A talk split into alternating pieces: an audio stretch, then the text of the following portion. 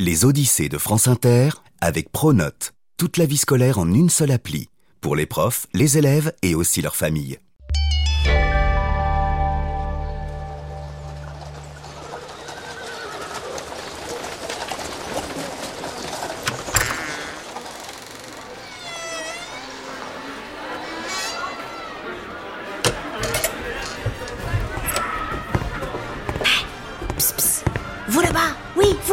Venez, n'ayez pas peur. Asseyez-vous. Avec ce froid qui nous mord les os, ah oui, on est mieux ici que dehors. hein. Mais oui, servez-vous un godet. Hé hé, ça réchauffe. Euh, dis donc, qu'est-ce que vous faites ici si tard dans cette auberge aussi mal famée Ouh, ne chercherez pas à s'encanailler Oh, Vous avez raison, ça ne me regarde pas. Nous avons tous nos petits secrets. En tout cas, je vais vous dire un truc. Ici, on est tous du côté de Cartouche. Comment ça? Vous ne le connaissez pas? Oh purée, c'est la meilleure Mais vous sortez d'où? Cartouche, le brigand magnifique, le roi des voleurs, l'ennemi public numéro un. Toujours rien? Bon, on va arranger ça. Ouvrez grand vos oreilles, resservez-vous un petit godet et surveillez votre bourse. On ne sait jamais. Petit, moche, agile et sacrément malin, voici l'odyssée du fameux Cartouche, chef de bande, séducteur, voleur, tricheur, menteur. Si vous cherchez le rififi, ouais, vous allez être servi.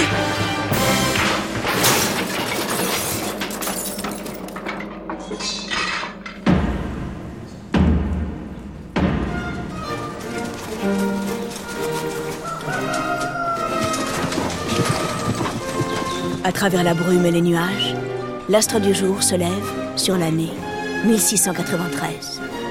Voici 50 ans. 50 ans tout ronds que le roi Soleil, Louis XIV, éclaire les royaumes de France de ses implacables rayons. Et ma foi... Oh, ça sent un peu la fin de règne.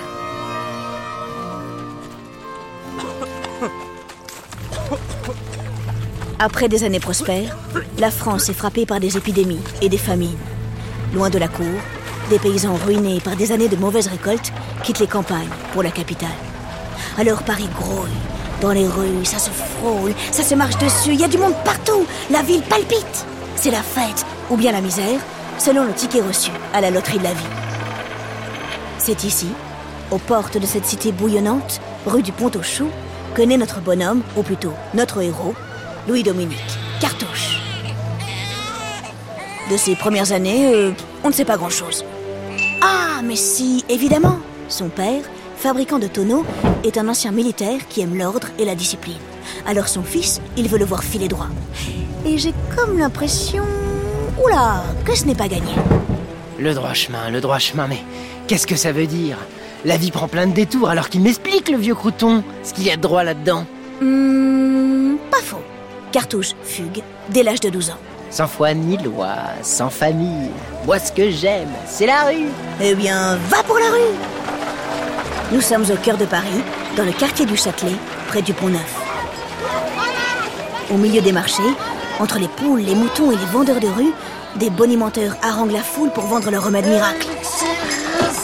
Et là, oh, regardez On se presse pour éviter des fiacres Ou bien des pots de chambre vidés rapido depuis les fenêtres Cartouche traîne ici et là, souvent dans les auberges. Il joue aux cartes, enfin, il triche aux cartes et ne manque jamais de glisser sa petite mimine agile dans les poches ouvertes. Il en sort toujours quelques merveilles. Une ou deux pièces d'or, des montres à gousset, des bagues, oh, des bracelets. Assez petit et menu, Cartouche est surnommé l'enfant et ça a beaucoup d'avantages. Rapide et souple comme un acrobate, on dirait un courant d'air.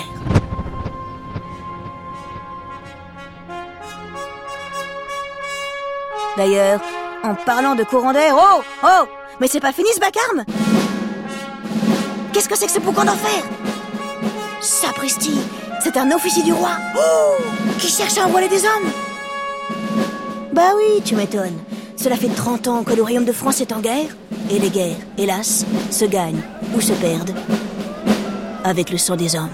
S'il y a parmi vous des jeunes gens fringants qui rêvent de se couvrir de gloire, qu'ils me rejoignent. J'offre à manger et à boire au nom de Sa Majesté, le roi de France. Et voilà petit pas notre cartouche qui boit un godet, deux godets, trois, quatre, cinq, six, huit, oh, douze godets à la santé du roi Ouh, il doit plus être très frais. Bon alors, où est-ce que je dois signer? Ah oui, je confirme. Juste ici, jeune homme. C'est ainsi que notre cartouche, enrôlé dans l'armée de Louis XIV, est envoyé batailler au nord, dans cette région qu'on appelle la Flandre. Là-bas, le royaume de France combat l'Angleterre, l'Autriche et les Provinces-Unies. Tous se disputent la couronne d'Espagne.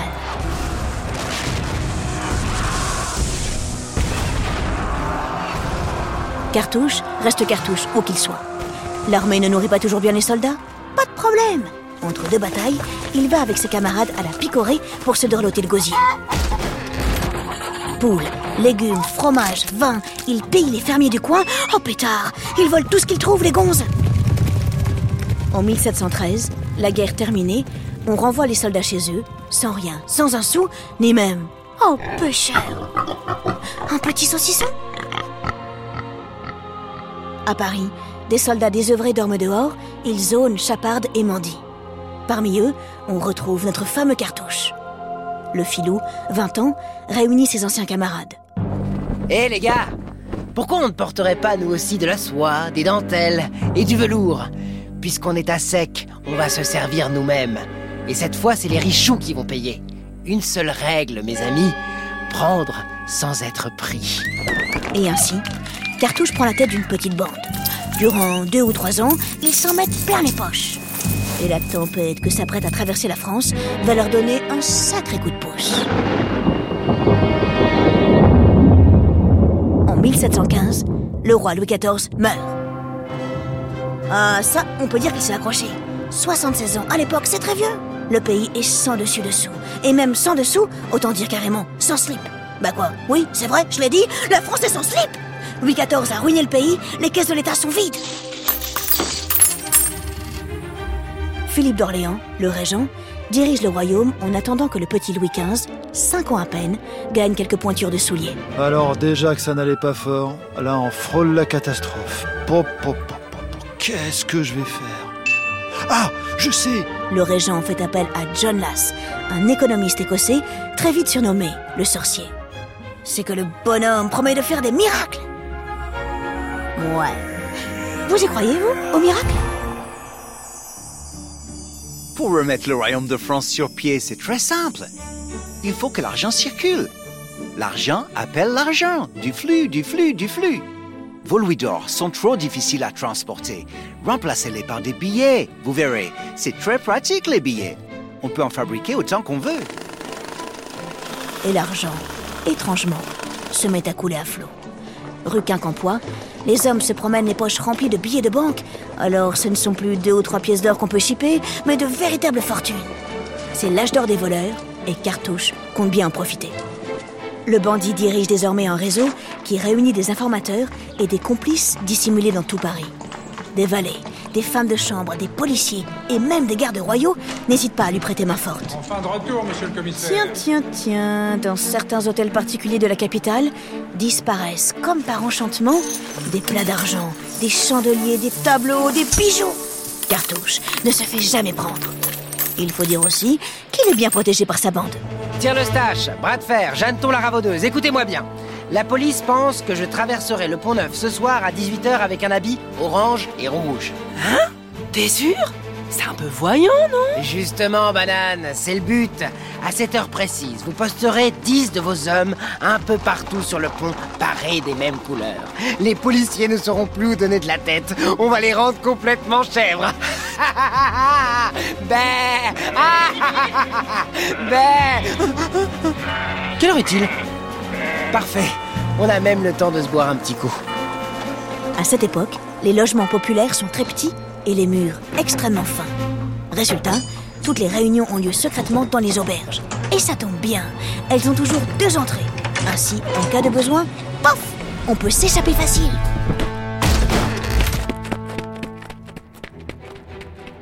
Paris devient la capitale du crime organisé. Cartouche et ses cartouchiens ont plein d'idées. On installe des barreaux aux fenêtres Qu'à cela ne tienne. Nos fripons se servent de longs crochets qui leur permettent d'atteindre leur précieux butin à travers les barreaux. Rien ne peut arrêter Cartouche qui ose tout, même s'attaquer à l'homme le plus puissant du royaume, Philippe d'Orléans. Cartouche visite régulièrement le palais royal, sa demeure, pour y dérober ses épées à poignées de nacre. Lorsque le régent remplace sa collection par des modèles sans valeur, la réponse de Cartouche ne se fait pas attendre. Le lendemain, il fait rapporter son butin de pacotille, accompagné de ce petit mot Au plus grand voleur du royaume, oui, je parle de vous, monsieur le régent, me faire déplacer pour si peu. Merci bien. Une autre fois, passant par la cheminée d'un hôtel particulier, il tombe nez à nez avec une marquise installée dans son salon. Il balaye alors poliment les cendres avant de demander la sortie. Quelques jours plus tard, il envoie en guise d'excuse à la marquise un magnifique diamant. Cartouche, c'est certain, n'est pas un bandit comme les autres. Il a de l'humour, du panache, et ça fait toute la différence. Notre fripouille est adoré par le peuple de Paris. Il prend aux riches pour... Euh, ben... pour qui d'ailleurs? Ah, tiens, posons-lui directement la question. Cartouche, dites-nous, pour qui volez-vous Bah pour moi alors. Mais vous ne redistribuez pas un peu à ceux qui en auraient besoin? Euh, bah non. Ok, oui, bon, euh, au moins, ben, euh, il fait trembler le pouvoir et venge le peuple de Paris, fatigué par tant d'années de guerre et de misère. Oula, ne nous emballons pas. Notre crapule est loin d'être un héros sympathique. Comme tous les bandits, il sait se montrer cruel, sans pitié. Et quoi qu'il arrive, il garde le sens du commerce.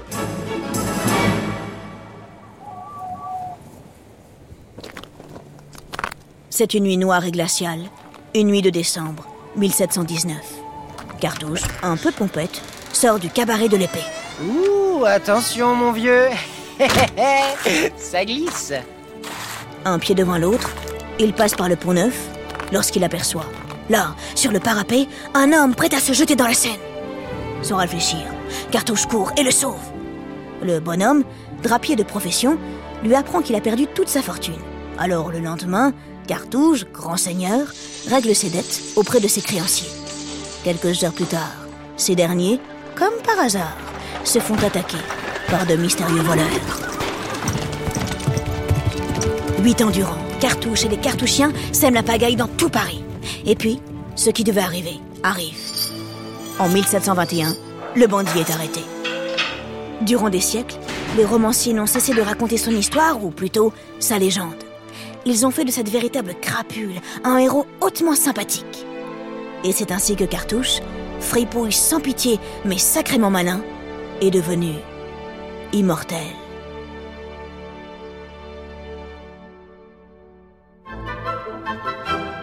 Derrière cette odyssée, il y a Fanny Leroy, Anne Niro, Basile Bocquer, Cédric Chaclus et dans le rôle de Cartouche, l'incroyable, le merveilleux Quentin lui. Et bon, oui, il y a aussi moi, Laure Grand Besançon. Mais vous me connaissez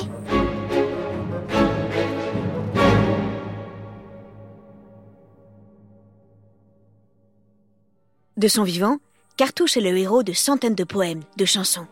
Voici le début de l'une d'entre elles. Je chante les combats de ce fameux voleur qui, par sa vigilance et sa rare valeur, fit trembler tout Paris, arrêta main carrosse. Voilà, frappa, tua, fit partout plaie.